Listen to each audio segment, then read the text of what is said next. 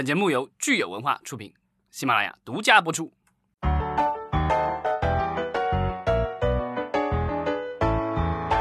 欢迎大家收听新一期的影视观察，我是老张。大家好，我是石溪，今天是四月二十七日，星期一。嗯，我们先还是来看一下，因为过了一个周末，我们可以看一下我们的听友留言。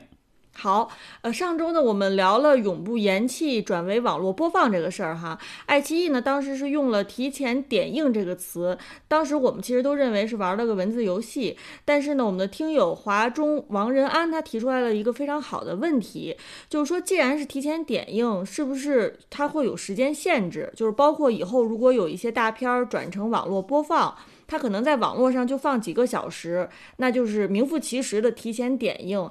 这个之前国内其实有公司想尝试嘛，比如说最早的时候，咱们在节目里也聊过，当时乐视好像是叫《消失的子弹》那部电影，他当时想的是，呃，网络和院线同步上映嘛，然后网络端可以点播，但是后来因为院线的联合抵制，所以这个事情就取消了。嗯，后来的话，这两年其实咱们有一个新的这个就是在线的这个院线服务啊，好像就叫移动影院吧，然后是这个原来啊万达的高管高群耀。呃，他离开了万达以后创业的一个公司，那他的那个商业模式就是说，呃，用户的话进去注册好了账号以后，然后它里面有影片，然后每一部影片的话，如果没记错，大概是二十五块钱人民币，你买了以后，可能是在二十四小时还是四十八小时之内，你可以把这个电影看完。嗯，之后的话，这个就失效了，而且它是自这个移动的 APP 嘛。在手机上、平板上，然后可以理论上好像还是可以投射到电视上看的，但是呃就不能够让你下载到自己的电脑上或什么的，所以这个文件你保存不了，它是有一系列的这个技术来保护这个文件的。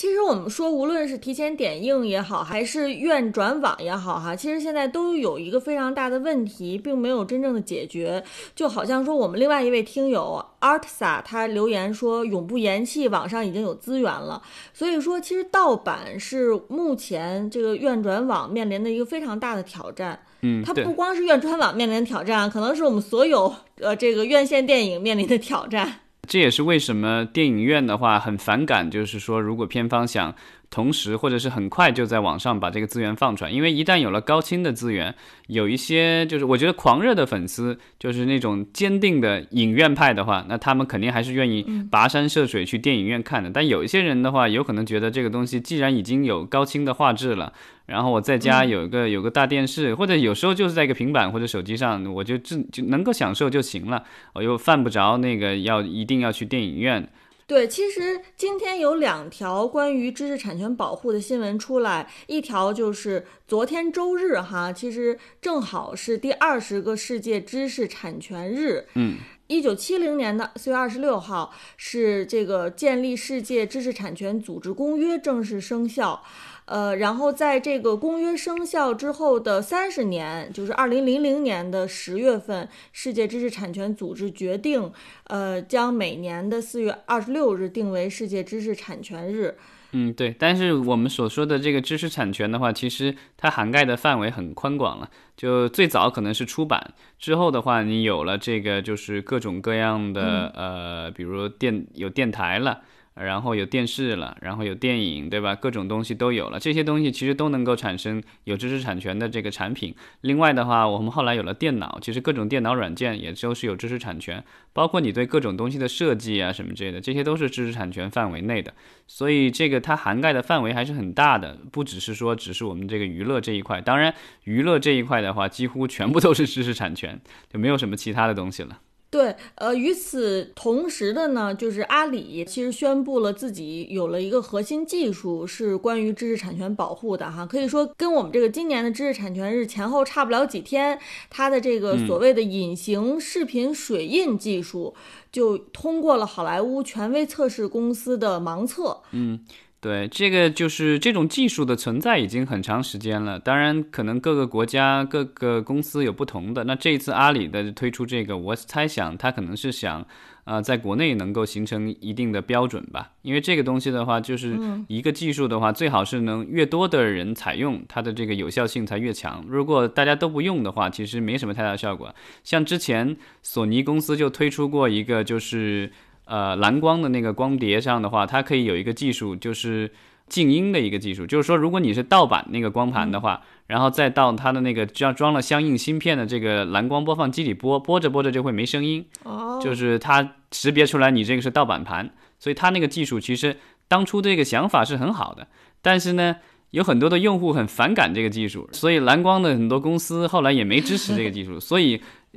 后来你就看那个国内的很多这个就是小的那些蓝光的，因为他们其实这些公司只是生产硬件，不像索尼一样的又生产这个电影，又生产光盘，又生产机器。就那些小公司其实无所谓，他觉得就是用户想要的可能就什么盘都能播的机器。所以到最后的话，大量的这种小公司都没有用他的那个技术。最后好莱坞的话，其实。呃，最后各个公司生产蓝光光盘的时候，用它这个这个是就是这个静音水印的这个技术，其实也很少。所以最后这个技，而且到后来，这个连光盘都没什么人买了，因为大部分人都涌向了流媒体，所以这个技术就是名存实亡了。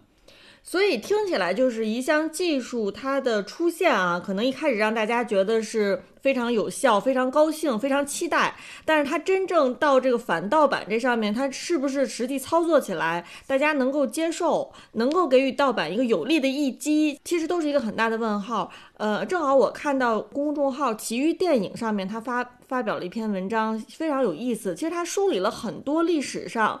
全球从技术层面怎么样打击盗版，但是好像到最后呢，都是这个魔高一丈，都没有说对盗版形成真正的实质性的这个伤害。对，然后如果大家对这个话题有兴趣的话，可以去参考。我记得好像呃，好莱坞有一部电影是那个 Tom Cruise 在里面，呃，阿汤哥在里面演了一个配角，当时还提名过奥斯卡奖的这个最佳配角奖，就叫《热带惊雷》啊。里面有一段这个他们的讨论，就是说这个。各过去的，比如说这个磁带啊，不是那个录像带时代的这个竞争，包括到后来的蓝光时代竞争，这个最终的这个哪一个个这个视频格式最终胜出，其实都是由我们的这个伟大的色情片产业来决定的。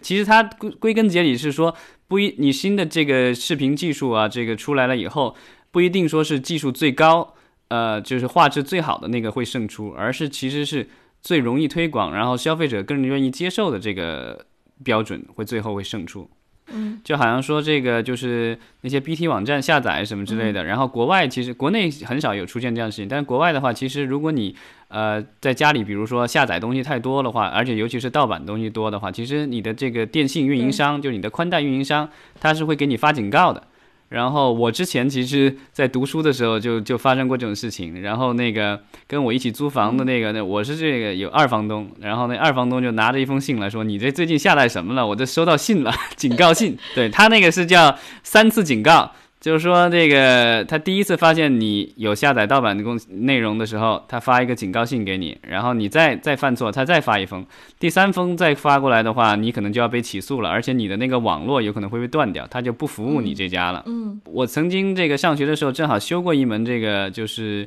这种呃媒体相关的法律课，然后当时那个教授就说了，说这种案件的话，基本上呃他不会跟你去开庭。这呃，因为控诉你的应该是美国的联邦调查局吧？因为 FBI 是吧？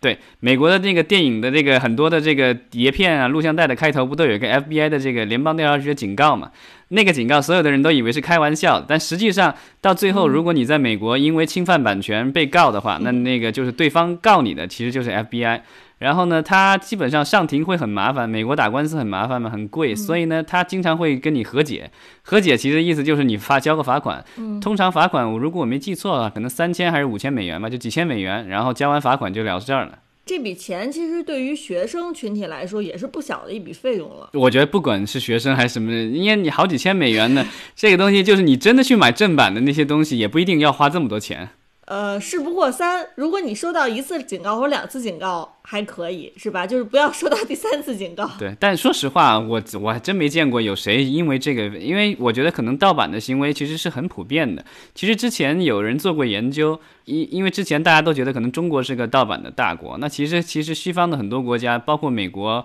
然后俄罗斯，然后英国这些，其实都是盗版，而且就是甚至有有好事者，对吧？去追踪了一下这些盗版资源。最终的这个来处，结果就发现其实都来源于，都都是坚守自盗，都来源于这个，比如说原来的六大的这些办公室的工作人员。感觉各个行业里面最大的漏洞其实都是来自于内部。对啊，这个东西就是那叫什么“千里之穴毁于这个蚁巢”，蚁穴吧？啊，蚁穴，对，千里之堤毁于蚁穴嘛。嗯，呃，其实我们之前也聊过，就是本来大家以为说有了流媒体视频平台之后，这个盗版可能会稍微有有所好转哈。但是由于现在流媒体平台竞争太激烈了，大家进入了一个选择困难症，你不知道你你到底是为哪一个。平台付钱，反而让盗版欣欣向荣了。对，因为前段时间咱们聊那个传染病那个电影的时候，不就是这个国外就发生这样的情况？因为那个电影的话，在美国的就是主要的这些流媒体网站上都没有，好像只有在一个特别少人用的一个这个流媒体网站上才有。那很多的用户可能不愿意单独再为这个去掏钱再买了。然后另外就是你只能去 iTunes 上单部的这个买或者租，那这个也不是很方便。那有些用户没办法，他就只能去求助于这个我们万能的这个各种资源站了。对，而且如果你求助一次成功了之后，你就会发现说，哎，我既然通过这个渠道能找到这么偏门的电影，那我何必还要每个月花那么多钱给那么多流媒体平台呢？我就所有的我想看的，我就直接找资源就好了。对，那个之前我我好像有一期节目提到过这个来自地球的男人吧。第二部的话，那个当时的那个制片人就把整个电影免费的放到 BT 站上，然后呢，下载了的用户可以自由的捐款。这样的话，就是你想给他多少钱，给他多少钱。对，这个是一个比较新的模式。后来我看到国内其实也有导演干过这类似的事情。那这个其实我们的这个是我们的特殊国情决定的。其实好像是就是有这种独立的纪录片，然后因为可能拿不到龙标，国内可能也没有办法公开上映。最后导演的话。据说是在自己的这个豆瓣站上，只要你这个在豆瓣网页上留言说想看，他都私信给你发网盘。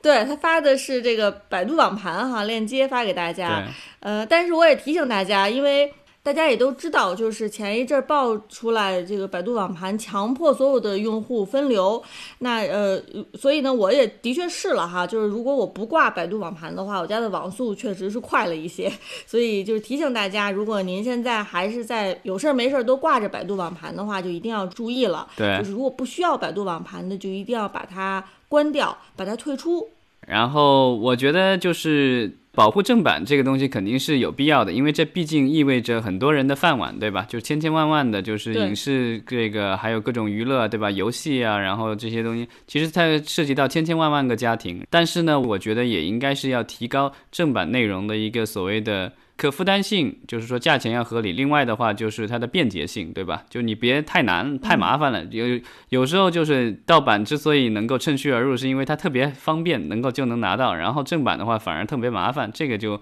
呃，这个让人就 这个让人就很难很难去做选择了，对吧？正版需要提升，然后呢，盗版的话，我觉得可能短期内也不会消失。所以呢，其实我们的很多的这个影迷什么之类的，其实也都是靠。很多的盗版内容给给养起来的，希望大家就是说更多的去支持正版内容吧。然后盗版内容的话，就是目前来说它还是有必要存在的。那至于将来的话，我们再看这个将来的技术以及这个我们社会的发展了。嗯，没错。好，那我们今天就聊到这儿。呃，明天同一时间咱们再接着聊。好，谢谢大家。谢谢，再见。